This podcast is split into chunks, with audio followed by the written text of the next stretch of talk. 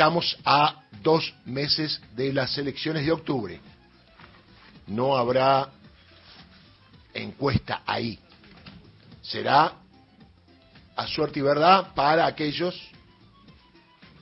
que tenemos que cumplir con el deber cívico de ir a votar y tratar de votar no estando enojado, porque el que se enoja pierde. Pero los que se enojaron ayudaron a ver cómo el candidato que sacó más votos, más votos, perdón, Javier Milei, decía una cosa, ahora dice otra, avanza con cosas que no había avanzado como el CONICET, entre paréntesis, una gran marcha el viernes de los científicos, dejando bien en claro lo que el Estado quiere para la ciencia y que la democracia, cualquiera fuese el gobierno, debe garantizar a la ciencia y técnica en la Argentina porque es un capital muy importante. Entonces digo, los que estaban enojados a lo mejor en ese enojo pueden ir observando un poquito el panorama y ver de qué se trata Javier Milei y su vicepresidenta negacionista Villarruel. Enojados pueden hacer lo que quieran, pero después los enojados determinan quién va a gobernar el país. Y después no me gustaría verlos más enojados porque estaban enojados por el que votaron sintiéndose enojados. No sé si me entiende. Es como que van a salir a putear al que votaron. Porque es verdad, ahora estamos en una crisis económica, el Fondo Monetario Internacional tiene mucho que ver, los formadores de precios mucho, mucho que ver, porque el dólar bajó, sin embargo los precios no bajaron, de la subida cósmica que hubo la semana pasada. Entonces alguien tiene que dar explicaciones de eso. Porque está bien, podrán venir los precios cuidados, pero ya subieron los precios. ¿Qué vamos a cuidar? ¿Lo alto que están? Yo sé que es muy difícil bajar los precios. Una vez que están, están, con el verso de que el dólar sube, el tema del el clima que hay, de que la tapa de los diarios, los medios te dicen el dólar 780, y por las dudas, la famosa frase que me cuenta Rodo a través de su pequeño emprendimiento es por la duda, le aumentamos los aumerios. ¿Por la duda de qué? ¿Cuánta parte del dólar va a los aumerios?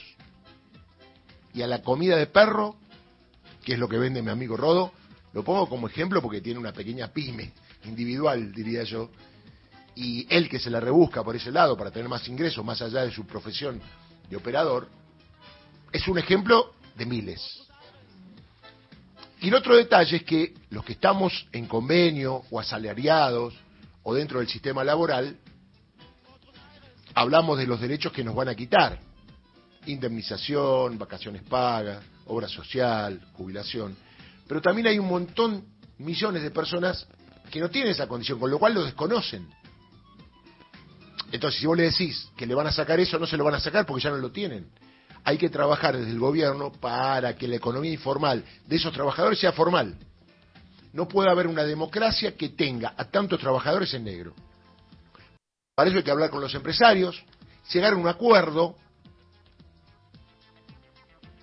diciéndole que el salario no es un costo, sino es un derecho de los trabajadores, pero llegar a un acuerdo para que teóricamente, si a ellos les sale tanto un trabajador en blanco, bueno, buscar una salida intermedia para los que están en negro, entra a estar en blanco, pero no reformando o sacando los derechos que ya se tiene, incorporándolos al sistema de convenio colectivo de trabajo con los mismos derechos. Después se podrá hacer alguna concesión impositiva a los empresarios, eso es otra cuestión. Pero hay que atender mucho a los monotributistas, a los pibes que nunca tuvieron el derecho de indemnización, vacaciones, licencia, porque hay muchos pibes que laburan en negro, pibes le digo hasta uno de 35, ¿eh? que vivió el último proceso de el último gobierno de Cristina, el gobierno de Macri y este gobierno de Alberto Fernández. Eso por un lado. Massa nos va a contar en un ratito, Fernando, que está viajando a, Washington, porque claro, si no está la plata del fondo, ¿qué medidas económicas se podrán aplicar para mejorar el bolsillo de los trabajadores? Cuando decimos trabajadores, entonces tienen que ser todos los que están en convenio, tienen que ser los que también no están. Si en su momento se pudo dar IFE, porque esto es peor que una pandemia. Económicamente, esto es peor que una pandemia. no se va la vida y no necesitas de la salud pública para salvar vidas, pero necesitas plata para darle de comer a la gente. Entonces, ¿qué tiene el gobierno respecto de las otras dos fuerzas? El poder político, no real, político, de con la caja del Estado hacer lo que tiene que hacer para mejorar la vida de los argentinos.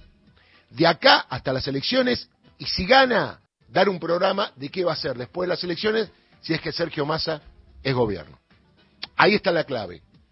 Esto es lo que tiene que hacer el gobierno para tratar que los que votaron sigan votando lo mismo, que los que no fueron a votar y están enojados pero no votaron por otro. Hay que recuperar eso, casi dos millones y medio de personas. Hay gente que hay que agradecerle que está enojada con este gobierno, porque siente defraudada, pero no entregó su voto cualquiera, no fue. Entonces tenés que decirle, ante lo que hay enfrente tenés que ir. Y exigir lo mismo que exigiste antes, ahora con otras caras. Ahora es Sergio Massa. Ahora es el Chivo Rossi, ahora es Guado de Pedro. Y también se evalúa la aparición de Cristina Fernández de Kirchner en la campaña para la parte mística, para la parte de la credibilidad de la gente y para la parte de alguien que habla sabiendo de lo que habla. Porque no puede darse el lujo el oficialismo de dejar afuera a Cristina, cuando Cristina cada vez que habla genera la atención de todos los canales de televisión como ningún otro político. Porque a mi ley lo lleva, los canales, o lo llevaban, porque ahora se dieron vuelta, porque era un personaje y que podía hacer un rating, pero uno o dos puntitos. Cristina ha llegado a hacer 10, 11 puntos cada vez que habla y en cadena nacional. Por suerte, mi ley todavía no habló nunca en cadena nacional. Habló solamente el día que ganó, como todos los candidatos. Pero cuando Cristina habla, aparece o acompaña, en este caso, a Massa, va a ser muy importante lo que diga, corroborando lo que dijo hace unos meses, el tema de los tres tercios, cuando muchos dijeron que no iba a haber tres tercios. Que iba a haber dos partidos políticos y que mi ley iba a quedar muy atrás, y algunos hablaban de cuatro cuartos. Y Cristina lo pegó hace más de dos meses, ¿eh? porque en su momento hubo un bajón en las estadísticas y en las encuestas de los votos de mi ley, que en el último tiempo, en la última semana previa, subieron. El problema no son los enojados, sino los resignados. Aquellos que le da lo mismo y que se pueden aguantar cosas que pueden pasar, que van a ser muchos peores a lo que te está pasando ahora. Porque mal que mal, el trabajador asalariado, aunque no alcance, cobra su sueldo hoy. Le hacen sus aportes, tiene sus derechos. La ciencia y técnica funciona. Y le puedo dar un montón de datos. El gobierno está cumpliendo con el Fondo Monetario Internacional, sin que sea un descalabro, porque el descalabro son los precios. Lo que más siente el ciudadano son los precios. Entonces hay que mejorar por ahí, más allá de todo lo que se pueda venir. Entonces, estamos a dos meses, cuando Massa regrese, va a anunciar las medidas que tienen que ser contundentes para el bolsillo de los argentinos, hablarle a los peronistas que no fueron a votar, a la gente que está indiferente, para saber, por ejemplo, que no se está bien, se trabajará para estar mejor.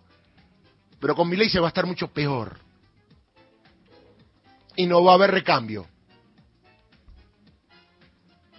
Un tipo que dice que va a derogar el artículo 14 bis, yo sé que a muchos no le importa, que están enojados, no saben nada de constitución y todo bien. Se necesita una reforma constitucional. Y con estos números no hay forma de hacer una reforma constitucional. Con lo cual lo que dice es por la galería. Y si vos no sabes qué dice el artículo 14 bis, ¿qué te importa que derogue el artículo 14 bis? Hay el tema de un poquito de instrucción cívica, un poquito de docencia que tenemos que hacer en los medios, para saber de qué va la cosa cuando vos salís a la calle y vivís. Porque si no, no se entiende nada. Ah, viene cualquiera, uh, viene Frankenstein, estoy enojado. Voté a uno que no cumplió lo que dije, ahora voto Frankenstein. Pero Frankenstein te va a matar, no importa. Digo, ahí está el tema de evaluar, ¿no? Esto de que a la gente no le importa o que está enojada, sí, porque después sigue el país, ¿eh?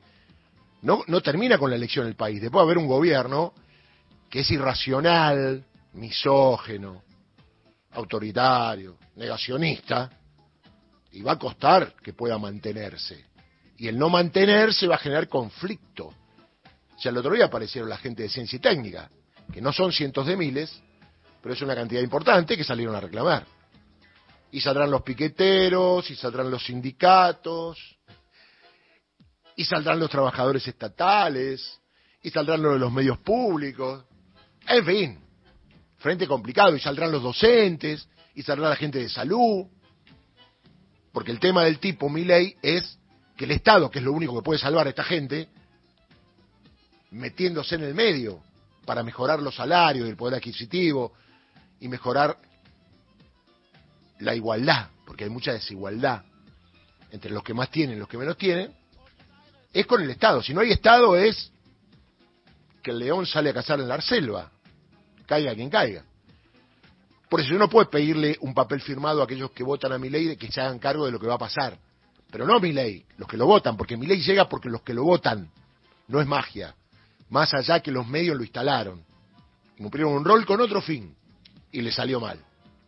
Entonces fabricaron el monstruo, ahora lo repiten todos los días para ver si de esa manera la gente que lo votó se da cuenta. No, hay mucha gente que lo votó que no le importa lo que dice mi ley. Hoy se llama mi ley, se podría haber llamado cualquiera. Y en vez de hacer como un león, hacer como una rata. El enojado no mira, no ve, no siente. Está enojado. Y después si le va mal estará enojado con el que él mismo votó. Ese es el compromiso de honestidad intelectual de que, bueno, la verdad yo tengo una ideología, acompaño y me defraudó. Pero insisto con esa ideología, no con el personaje. Con la ideología. A lo largo de 40 años de la democracia está claro, pregúntele a su abuelo, su tatarabuelo, que cuando mejor vivió el pueblo fue con el peronismo. Sin duda, compare. Digo, esto tiene que valer. Y en el último tiempo, con el gobierno de Néstor, Cristina, hasta el último gobierno, aunque tenía el salario más alto el trabajador de América Latina, fue la mejor época. Usted me dice, los pibes que ahora tienen 20 no lo vivieron, pero tienen papá, tienen tíos, tienen abuelos. Cuéntele un poquito cómo era esa Argentina después de haber pagado al Fondo Monetario y habernos sacado de encima algo que trajo Mauricio Macri. Por suerte, ahora apareció Mauricio Macri acercándose a Milei. Es como una bolsa de plomo. Y encima Milei que le coquetea a Macri y habla de Menem. Digo, ahí a lo mejor le va a sonar un poquito a usted y le va a decir a su hijo, hey, mira que Menem a mí me dejó sin trabajo, como todos los trabajadores de empresas públicas privatizadas. Ayer me decía un amigo enojado, no se puede el papá que lo echaron del laburo por las políticas tipo a la de Milei, que le diga al hijo, no sé dónde está tu documento, papá, tengo que ir a votar. Bueno, lo habrás perdido. Y al otro día aparece. Digo, porque si no, hay una discusión hasta familiar. Che, lo que dice este tipo lo hizo Menem y yo me quedé sin laburo. Y a vos no te pude pagar el estudio. ¿Sabés que no pudiste ir a una universidad privada porque para la pública no tenía ni siquiera para el colectivo, para que vos viajes? O sea, vos no sos profesional porque a mí Menem me sacó mi laburo. Hay un montón de casos similares. Por eso atenti con el enojado, con el resignado. Yo me quedo con el que tiene proyecto propio y pertenencia a una idea. Aunque las cosas vayan mal. Yo sigo teniendo la misma idea. No me voy a acomodar a los tiempos. Y si tengo que estar mal, prefiero estar lo menos mal que pueda. No lo más mal que pueda, porque lo más mal que pueda hace estallar el país. Y ahí no hay retorno, ¿eh? Ahí no hay retorno. Rol importante de los medios de comunicación, ¿eh? que fabricaron al monstruo y que, repito, ahora cada vez que lo llevan y le preguntan en serio, dicen, ¿cómo? ¿Eh? Alguien que va a querer terminar con todo, todo, con la vida misma. ¿Mm? Voltear ministerio. Lo último es que quiere darle el Ministerio de Justicia a la Corte Suprema. Claro, usted dice, y sí, puede pedir, no, pero es imposible, porque el Ministerio de Justicia es poder ejecutivo y la Corte Suprema es poder judicial. Hay que modificar toda la Constitución Nacional, para lo cual se necesita mayoría de dos tercios para sacar el Ministerio de Justicia. Y por otra parte, tanto que hemos criticado el Poder Judicial, que hay que hacer la reforma, mi ley defiende a la casta judicial. Defiende a lo que tenemos, que hasta acá le hemos contado hasta el cansancio, cuál es el rol del Poder Judicial en la Argentina, desde el Macri para acá, que es acomodarse con el poder de turno y perseguir al peronismo. Lo ha dicho el presidente de la Corte, directa o indirectamente, el vicepresidente, que dijo, donde hay una necesidad no hay un derecho, en coincidencia con Javier Milei. Así que bueno, quedan dos meses para hablar con los compañeros en el trabajo, en el sindicato, en el consorcio, en la empresa, en la calle, y explicarle un poquito para dónde querés que vayamos. Porque Alberto Fernández no estará más. Digo, el peronismo quiere seguir estando. Y el peronismo tiene que dar una vuelta de tuerca de la inacción que estuvo estos años por distintas razones y la inacción propia por la falta de coraje. Si no enfrentamos al poder real, que le hablamos todos los días, va a ser siempre lo mismo un poquito menos malo. Por lo pronto ahora hay que tener algo menos malo de acá a corto plazo, que es esta próxima elección. Y después trabajar para un nuevo gobierno, dentro de cuatro años, que podrá ser el momento de Axel Kicillof, por ejemplo. Con un mundo no tan tirado a la derecha y con una aparición nuevamente, como ocurren en los ciclos políticos, de las ideas, los proyectos, las pertenencias y los cambios de ciclo. Así que, señoras, señores, en este lunes feriado, aquí estamos. Vamos a hacer un programa mucho más distendido, tranquilo, con buena música. Gracias por estar. Abrazo y besos para todos. 724, arriba el telón. Esto se llama Pase lo que pase.